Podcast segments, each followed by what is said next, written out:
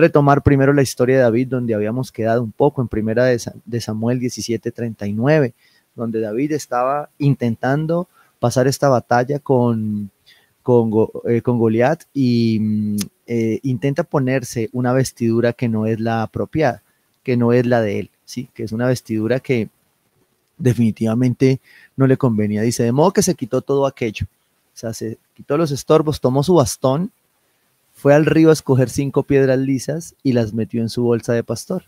Luego, onda en mano, se acercó al filisteo. Y esto es una característica que, me encanta de David.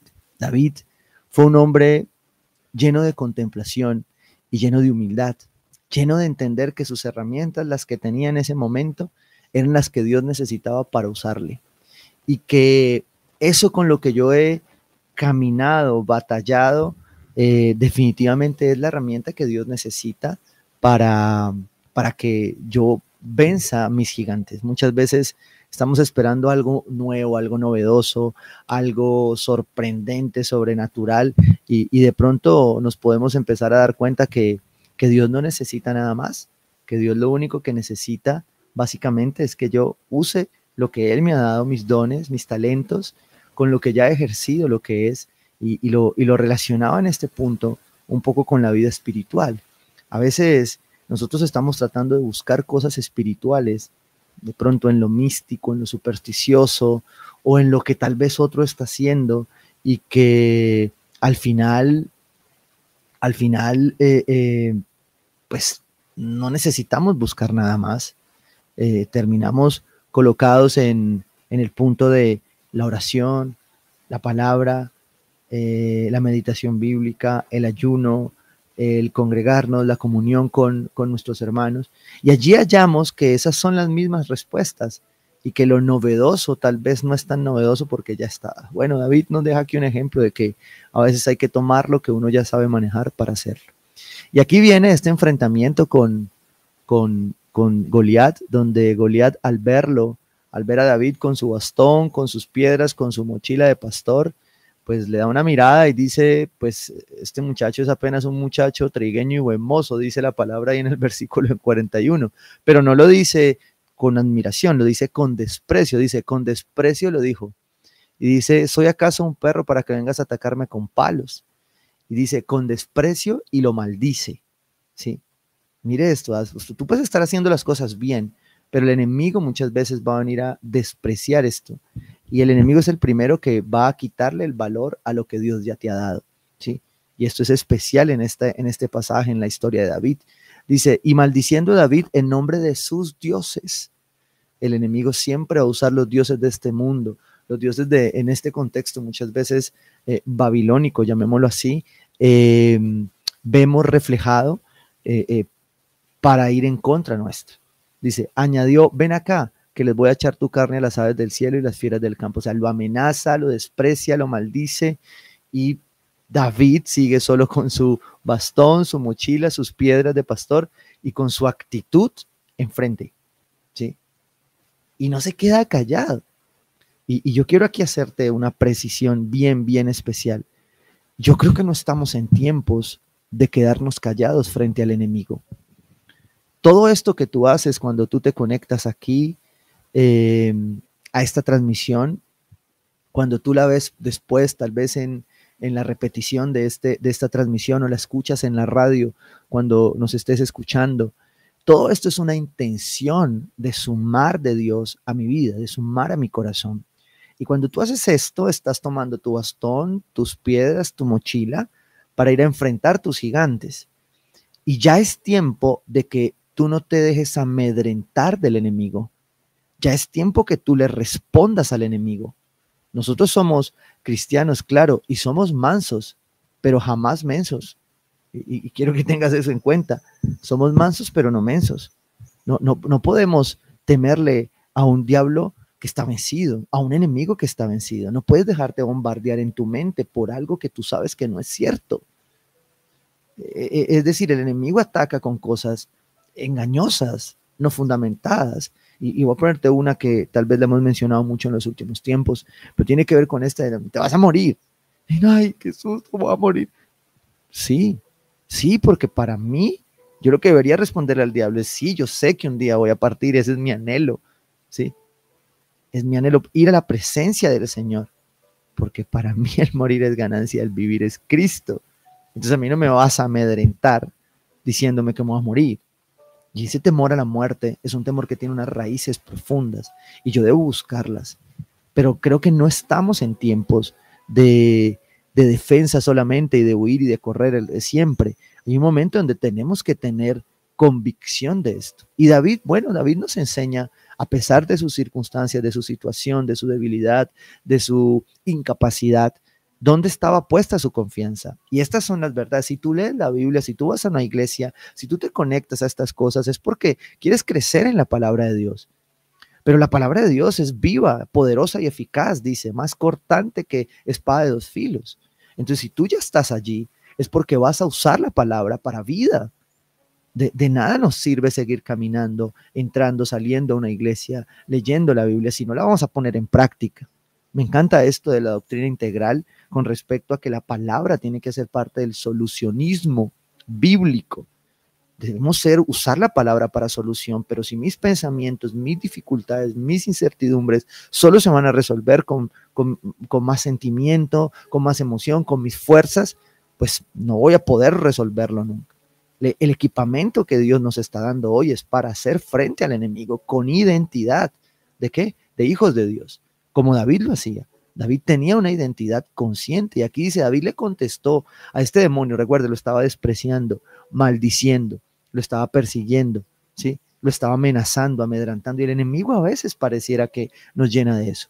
¿Cuál es esta situación? Yo no sé cuál sea la tuya, yo no sé si es tu temporada de vida, en este momento. Yo no sé si es el emprendimiento que estás enfrentando, un nuevo proyecto que estás alcanzando, un nuevo cargo que estás llegando, eh, un reto con un hijo. No sé cuál sea el gigante, pero lo que sí sé es que ante los dardos del enemigo, ya es tiempo de que tú te levantes y le respondas con identidad. Yo vengo aquí en el nombre del Señor Todopoderoso, el Dios de los ejércitos de Israel, al que has desafiado, a los que has desafiado, al ejército y a Dios.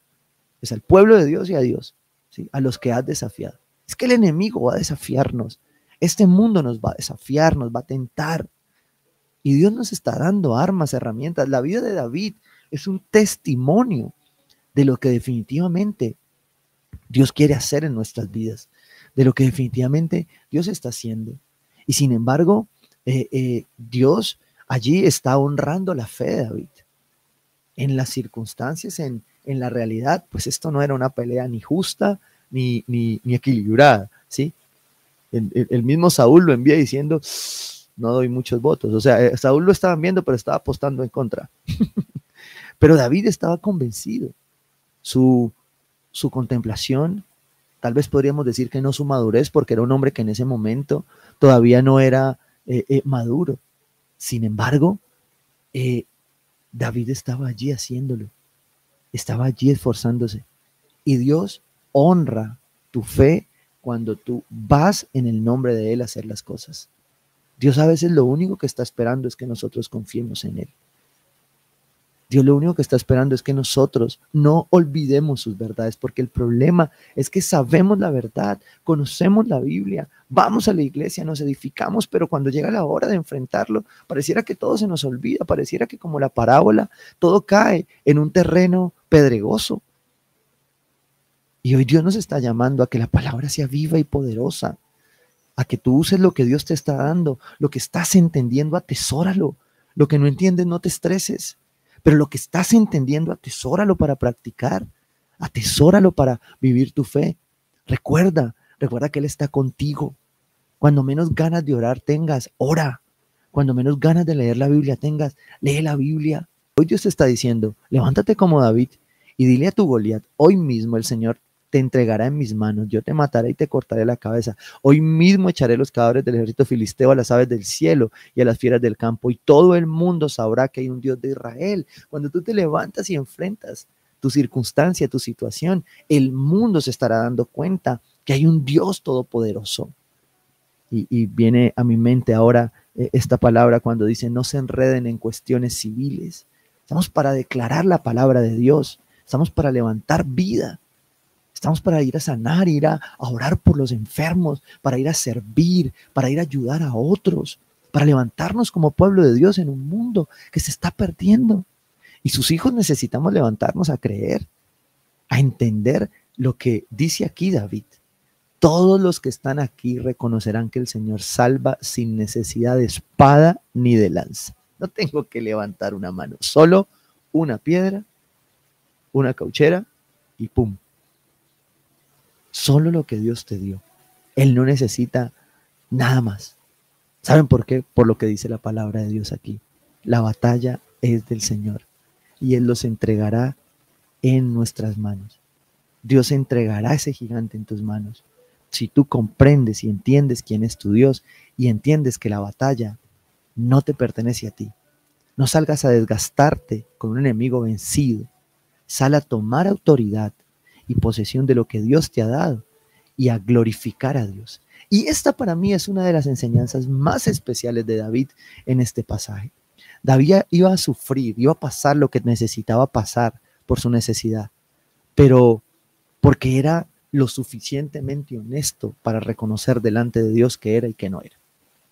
Y, y, estos, no siempre hay esta expresión, pocos hombres en la palabra de Dios pueden ver esta expresión de esta manera, y es cómo se relata su vida, pero cómo se muestra en tanto detalle, cómo se expresa. Además de Jesús, en David tenemos los salmos. Y los salmos expresan las luchas de David. Y, hay tres salmos sobre los cuales yo quiero hacerte algunos comentarios, pero pues obviamente por tiempo te los dejo de regalo para que los medites y los estudies y los leas toda esta semana, este mes, sobre sobre todo lo que yo necesito equipar para hoy levantarme como un arma de ataque y decirle al enemigo, yo te bajo la cabeza, pero a mí no me molestas más. Toma autoridad y no mandas más estos pensamientos. Yo no me voy a deprimir porque tengo la palabra de Dios. Yo sé que Dios está al control, no veo lo que está pasando, pero sé que Dios está obrando y lo está haciendo. Y bueno, sé que me has amado y me voy a levantar. Y esos tres salmos son el Salmo 34, Salmos 34, el Salmo 57 y el Salmo 142. Tienen una perspectiva especial, porque hablan de las luchas y de las batallas de David y de cómo las enfrentaba. ¿sí? El Salmo 34 es David alabando y adorando a Dios en medio de la persecución de Abimelech. ¿sí? Y David está aquí eh, eh, declarando las palabras. Y pastor, ¿y cómo se hace eso de enfrentarme a bajar la cabeza mi Goliat, mi gigante? ¿Cómo hago esto si, si la verdad no tengo ni ánimo, ni ganas, eh, y la verdad tengo hasta miedo? Yo creo que David también lo pasaba. Pero David, a pesar del temor, a pesar de la incertidumbre, las circunstancias, tenía algo claro. Él sabía quién era su Dios. Y yo te quiero invitar hoy a que, a que te aferres al Dios que has conocido, que estás conociendo, a que de una vez por todas entiendas que esto no se trata de un hombre, de una estructura, de un modelo, se trata de Jesucristo, se trata del Dios Jehová, Rey de los ejércitos, que es el que está con nosotros, pero que calma el almático, que calma mi emoción. Alabar a Dios, adorar a Dios, entregarle mi alma a Dios para que se ancle el principio. No negar mis emociones. David nunca negó sus emociones, pero las llevó al altar correcto. Las llevó al altar de Dios. ¿Para qué? Para poder vencer sus gigantes.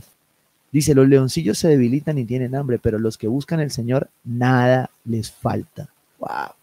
Estamos viviendo vientos difíciles de economía, de muchas cosas, vientos que, que nos, nos arrecian ahí con muchas otras cosas, pero, pero que al final cuando nos anclamos al Señor, podemos dar testimonio de que nada nos falta. Dice, vengan hijos míos, escúchenme, que voy a enseñarles el temor del Señor.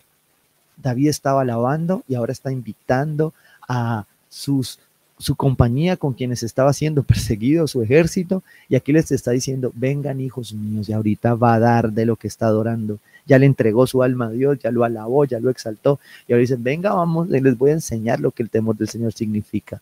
El que quiera amar la vida y gozar de días felices, que refrene su lengua de hablar el mal y sus labios de proferir engaños temor al Señor. Qué bendición poder alabar al Señor entendiendo cuál es mi posición. ¿Quieres tácticas de guerra espiritual? Bueno, míralas. Teme al Señor. No hay forma de tener táctica espiritual ante la guerra espiritual cristiana. sin temor al Señor, sin sujeción, sin, sin estar cubierto autoridad. Y allí Dios está llamándote a equiparte. Tú sigues viendo cómo el, eh, eh, eh, David sigue alabando a Dios aquí, entre, su, entre, entre lo que siente, entre lo que pasa. Que los ojos del Señor están sobre los justos y sus oídos atentos a sus oraciones. Él te escucha. El rostro del Señor está contra los que hacen el mal para borrar de la tierra su memoria. Los justos claman y el Señor los oye y los libra de todas sus angustias. El diablo te puede decir, Dios no te está escuchando. De tú eres muy malo para que Dios te escuche. Eso es falso, porque la palabra de Dios dice que Él te escucha. Dice, el Señor está cerca de los quebrantados de corazón, de ti, del que se quebrantó, del que está golpeado, y sálvalos de espíritu abatido. Él está pendiente de aquellos que nos quebramos y aquellos que definitivamente a veces sentimos que no tenemos más fuerzas para luchar. Y yo te animo hoy a que te levantes a adorar a Dios en medio de tu batalla, porque en esa adoración vas a derribar ese Goliat, ese gigante que ha llegado a tu vida. Muchas son las angustias del justo, pero el Señor lo librará de todas ellas. Mire lo que está diciendo David. Él reconoce que en este mundo tendremos aflicciones, pero tranquilos, Él ha vencido. El león de Judá ha vencido. Le protegerá todos los huesos y ni uno solo le quebrarán. Dice, la maldad destruye a los malvados, serán condenados los enemigos de los justos. El Señor libra a sus siervos, no serán condenados los que en él confían.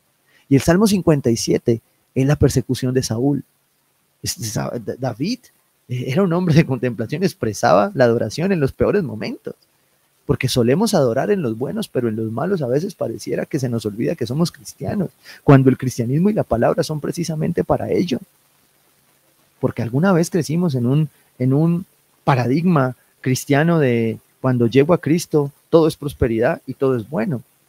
Y pareciera que excluimos el asterisco de que en el mundo tendréis aflicciones cuando la palabra nos lo advierte y nos muestra que en este mundo pasaremos por todo ello. Y ahí entonces es donde Dios está llamándonos a alabar a Dios.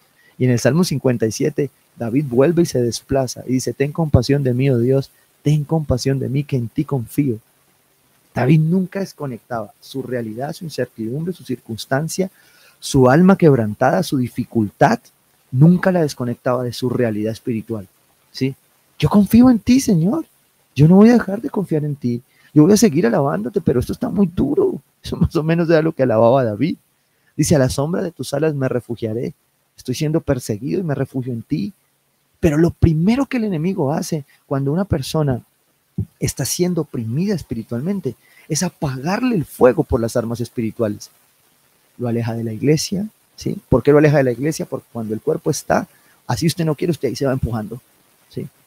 Lo aleja de la palabra, usted se va alejando de la verdad y entonces él bombardea más fácil con engaños. Lo aleja de la oración, porque cuando usted se está repitiendo y cuando usted le está repitiendo a Dios lo que usted sabe, lo que usted conoce, el enemigo huye. Lo aleja de estudiar la palabra, lo aleja eh, eh, de dar, lo aleja de diezmar, lo aleja de tantas otras disciplinas espirituales que Dios ha dispuesto para cubrirte, que son tu cobertura. Imagínate, imagínate el engaño. Pero David lo que hacía era anclarse. Clamo al Dios altísimo, al Dios que me brinda su apoyo desde el cielo. Me mantiene, me tiende la mano y me salva. Reprende a mis perseguidores y descansa. Selah. Dios me envía su amor y su verdad. ¡Wow! Esto es mucho Dios. Esto es para ti. Dios te envía hoy tu amor y tu verdad. Me encuentro en medio de leones, rodeado de gente rapaz. Sus dientes son lanzas, flechas, su lengua una espada afilada. Pero tú, oh Dios, estás sobre los cielos. ¿Se acuerdan? Miremos al cielo hoy, porque tu gloria cubre toda la tierra. Y ese cielo que estamos mirando hoy, en este caso por acá un poco oscurito, sigue hablando de un Dios vivo que está al control de todo lo que estamos haciendo. Tendieron una red en mi camino y mi ánimo quedó por los suelos. Aquí David está reconociendo que su ánimo está por el piso. Oye, oye, pastor, David está deprimido. ¡Wow! Sí, era un hombre de Dios y luchaba con lo mismo que tú o yo podemos luchar. En mi tienda acabaron una fosa, pero ellos mismos cayeron en ella. Y aquí viene lo importante, no importa cómo estuviese David. David volvía a la verdad. Él se emocionaba, le entregaba en el lugar correcto. Lleva tus emociones al lugar correcto, no las niegues, procesalas, Contempla a Dios para procesarlas. Usa la palabra para procesarlas, pero no permitas que las emociones te hundan, porque eso es lo que el enemigo quiere. Primera de Juan 4, 17 dice, ese amor se manifiesta plenamente entre nosotros para que el día del juicio comparezcamos con toda confianza, porque en este mundo hemos vivido como vivió Jesús. En el amor no hay temor, sino que el amor perfecto echa fuera el temor. El que teme espera el castigo, así que no ha sido perfeccionado en el amor. Y cierro con el Salmo 142, David en la cueva, ¿sí? A voz en cuello al Señor le pido ayuda. ¿A quién? Al Señor. Al Señor, vuelvo y repito, hoy soy repetitivo, deja la queja, avanza, cámbiala por alabanza, y si te vas a quejar, quéjate con el Señor, no te quejes donde no, no, donde el oído al final, o vas a contaminar a alguien, o al final vas a recibir una respuesta que al final te va a doler más. Y te va a hacer crecer más tu, tu queja avanza. Dice, a vos en cuello al Señor le pido ayuda, a vos en cuello al Señor le pido compasión, ante Él expongo mis quejas, ante Él expreso mis angustias, ante lo... Mira, yo te digo algo, claro, nosotros como iglesia en, nuestro equipo de consejería eh, escuchamos a las personas. Y créeme que cuando las escuchamos, yo le oro al Señor y le pido un filtro siempre para que eso sea entregado al Señor. Yo me presto para que tú te, acompañes y, y, vomites, ¿sí? Pero mira lo que dice la palabra de Dios. Ante Él expongo mis quejas, ante Él expreso mis angustias. Cuando ya no me queda aliento, tú me muestras el camino. Por la senda que transito algunos me han tendido una trampa. Mira a mi derecha y ve, nadie me tiende la mano. Pobrecito yo, yo no tengo a nadie que me ayude, pastor, yo soy solo. Tienes al Dios Todopoderoso, Jehová, Rey de los ejércitos de tu lado. No tengo dónde refugiarme. Por, por mí nadie se preocupa. David expresaba correctamente su emoción, le hablaba su alma sobre esa emoción y afirmaba el principio de la palabra de Dios, de lo que Dios era en su vida para seguir caminando. Mira a mi derecha y ve, nadie me atiende la mano. No tengo dónde refugiarme, por mí nadie se preocupa. A ti, Señor, te pido ayuda. A ti te digo, tú eres mi refugio, mi porción en la tierra de los vivientes. Atiende mi clamor porque me siento muy débil. Líbrame de mis perseguidores porque son más fuertes que yo. Sácame de la prisión para que alabe yo tu nombre. Los justos se reunirán en torno mío por la bondad que me has mostrado. Padre, gracias Espíritu Santo, porque yo sé que alguien hoy está recibiendo esta palabra para ser levantado, para ser bendecido y para derrotar y enfrentar de una vez por todas algunos gigantes en su vida. No sé en qué área, si es en el área espiritual, que hay gigantes levantándose en tu vida, quitándote la oportunidad de estar en conexión con Dios. No sé si hay gigantes en tu área relacional, en tus relaciones que hoy debes enfrentar y creer que Dios ya ha restaurado tu vida y eres alguien nuevo. Creer que tal vez no, no, tal vez es en el área profesional donde Dios te está levantando hoy a decirle a tu alma, vamos a ser capaces, vamos a vencer. No hemos obtenido hoy el resultado, pero vamos a levantarnos a seguir haciéndolo hasta que Dios lo haga, porque si estoy aquí, tú me lo prometiste, tú vas a cumplir.